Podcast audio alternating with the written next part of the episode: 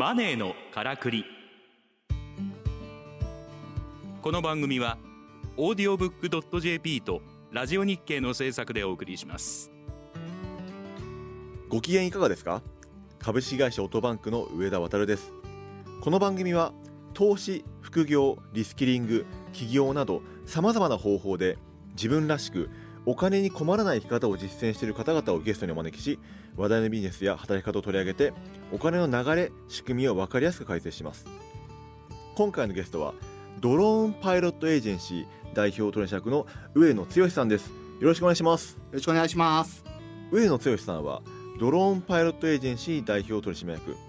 2017年に起業されドローンと画像処理画像解析による構造物の劣化診断を中心に事業を拡大されています。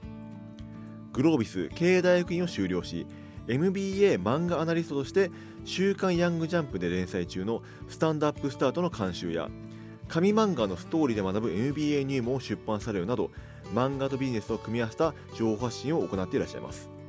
お知らせの後今日のテーマを詳しく伺っていきます。さて上野さん。前回はですね、はい。漫画は経営を学ぶ最強の武器だというお話を伺ったんですけども今回ですね、はい。より具体的に作品などを交えながらですね、ビジネスを学べる紙漫画というですねテーマではい。お話を、ね、聞かれればなとあ。思っているんですけども、はい。あの上野さん実際にはい。MBA の時代にはい。漫画を研究されていく中で、はい。漫画から得られる効果と影響を6つに分類して、はい。6M はいというふうにねまとめてはい。らっしゃったんですが、はい。これをぜひちょっとご、ね、解説をお願いしたいんですけども。はい、ありがとうございます。はあの強引にですね、漫画から得られる6つの効果、漫画で M で 6M っていうふうにあ勝手漫に画が6つでそう6ななるほど。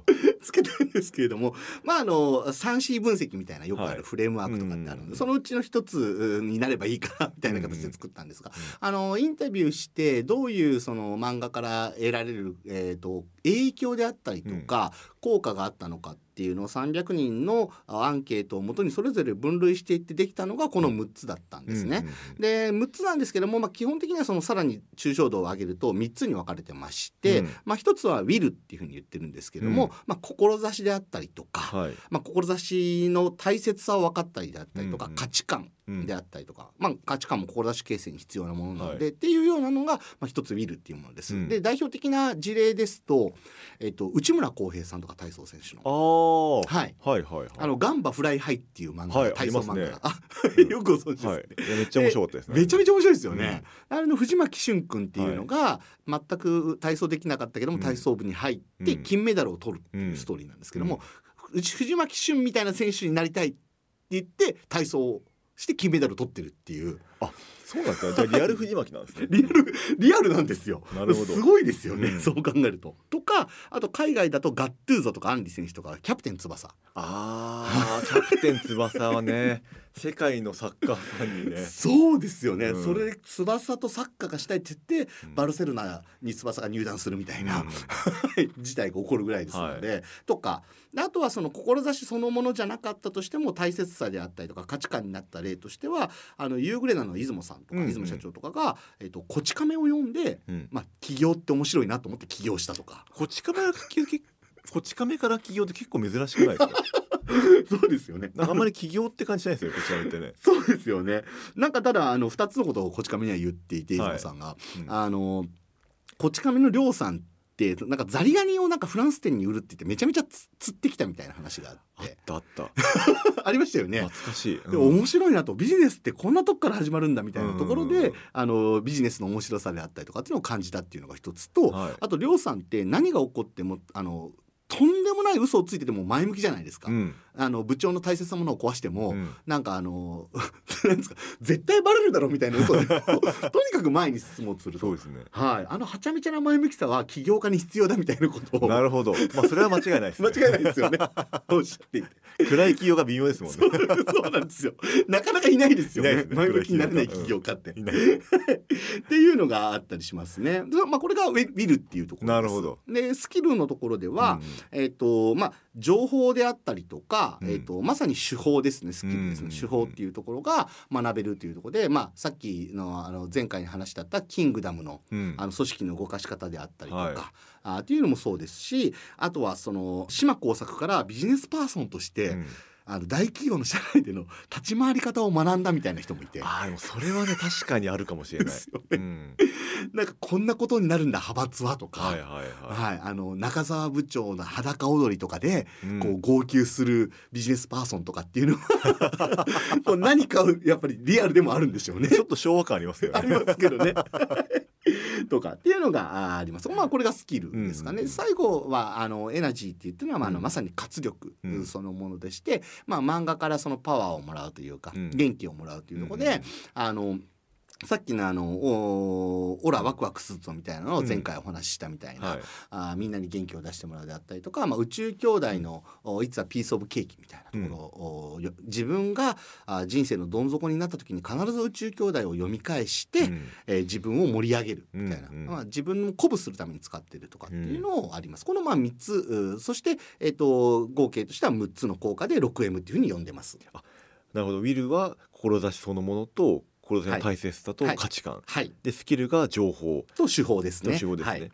でエナジーは活力っていう、はい。あなるほど。それぞれのなんか学びがこう漫画にはい。ね一個一個にあるということですよね、なので、うん。あのまあ、上田さんであったりとか、まあ、皆さんも、あの漫画から学んでるなと思ったらうん。実はこの6つのどれかに分類されるんじゃないかなと思います。なるほど、はい、確かにそうかもしれないですね。なんかでキングダムとかもね含めて全部大体そうですよね。そうなんですよ。ん。キングダム全部揃ってる感じがし確ます。かに 確かになキングダムはね全部ねウィルもありますしね、はい。うん、確かにそう。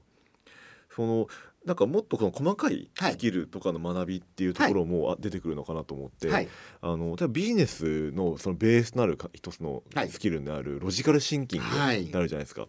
でロジカルシンキングを学ぶっていうふうに考えるときにはい。参考になる作品っていうのはあるんですか、そうですね。まあ一つ挙げたいとすれば僕あのジャンプで、えー今ジャンプスクエアでやってるやつですかね。うん。ワールドトリガーという作品が。ワールドトリガーね。あのロジカルシンキングって、まあ、何をしたいかっていうまずイシュー、まあ、目的がすごい大事じゃないですか。で目的ずれるといけないので目的を常に抑え続けながらその目的を達成するためにはどういうことが言えればいいのかなっていうのを大体まあ3つぐらい考えると、うん。例えば素晴らしい野球選手って何だろうって考えた時にうん。うん走攻守3つだよね。はい。みたいな言うと結構相手も納得するじゃないですか。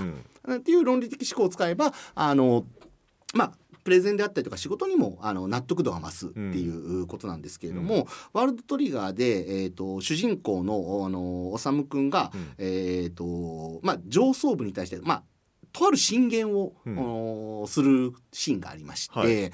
でその時に、えーとまあ、は外しちゃいけないのはあ自分たちがその、まあ、とある進言その外部に遠征するって話なんですけども、うん。うんその遠征に遠征をするために、えー必要な戦力だっていうことをあーずっと言い続けたいわけですよね。でそこを抑えながらもあ言われるであろう反論処理と自分が言いたいこととで相手が納得するであろうことっていうのをきちんとこう要素分解してうんプレゼンをしてるんですよね彼がありましたねそういうシーン、うんありましたよね。確かに。イシューを抑え続けながらうん相手が納得する枠組みを抑えてしかも反論処理までできてるっていうなかなか珍しい例で。うん。多分あれ読んでるビジネスマンの人みんなあプレゼンうまいなみたいな思いながら、読んでたと思うんですけども、まさにああいうところからロジカルシンキングも学べるかなと思います。はい。確かになんか修君はなんか参謀型なんですよね。そうなんですよ。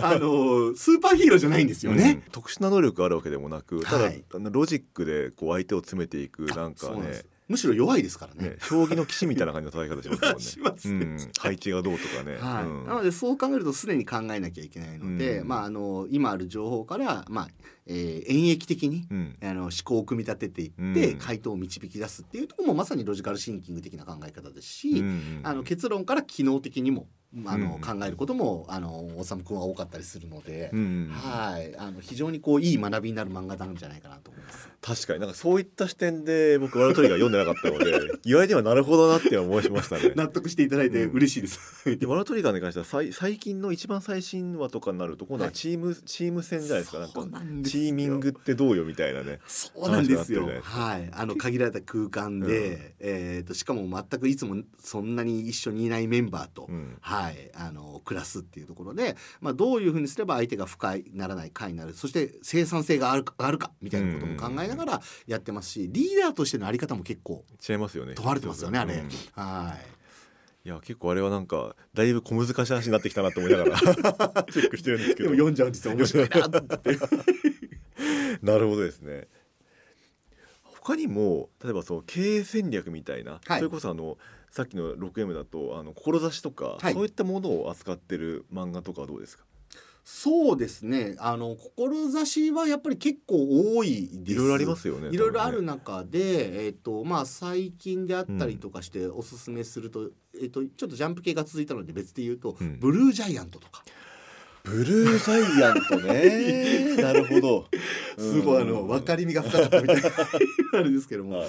そうなんですよね。あの、まあ、こうありたいっていうのを決めた主人公がその志達成に対して、うん。えっ、とまあ最初お世辞も才能があるとは言えなかったと思うんですけども、うん。あの全力で取り組む姿っていうのは、うん。あのなんだろうな自分がやりたいこととか、うん。成し遂げたい目標に対して、えー我々はどうあるべきかっていうのを常に突きつけられてる気がしてですうね、んはい、ここまで毎日全力で俺は生きてるのかと、うん。あの出し切ってるのかって常にちょっと考えさせられますね。確かにそれはそうですね、なんかもう起きてから寝るまでなんかもう1ミリも時間を無駄にしない、はい。ねなんか情熱があるじゃないですか、しかも余力もないですからね。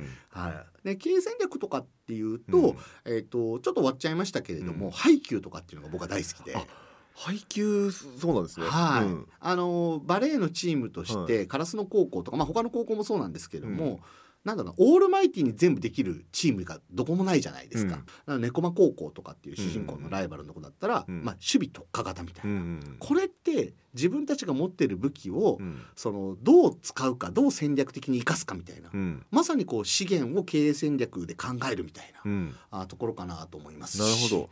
はい。まあ、そのために、うん。えー、とどういう組織づくりと文化とうん。トレーニングをするかみたいなのも出てくるのでこれまさに経営を学べる。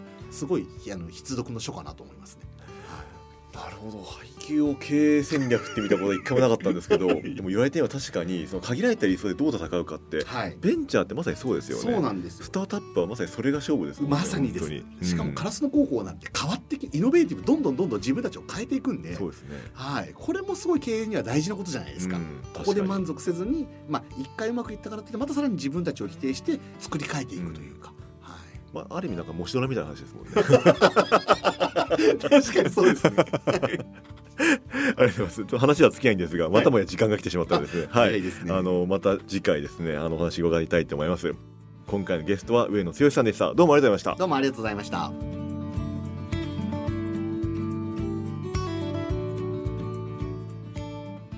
マネーのからくりオーディオブック .jp とラジオ日経の制作でお送りしました番組はポッドキャストによるアーカイブ配信を行っております。詳しくはラジオ日経のサイトをご覧ください。ラジオ日経マネーのからくりで検索するとトップに表示されます。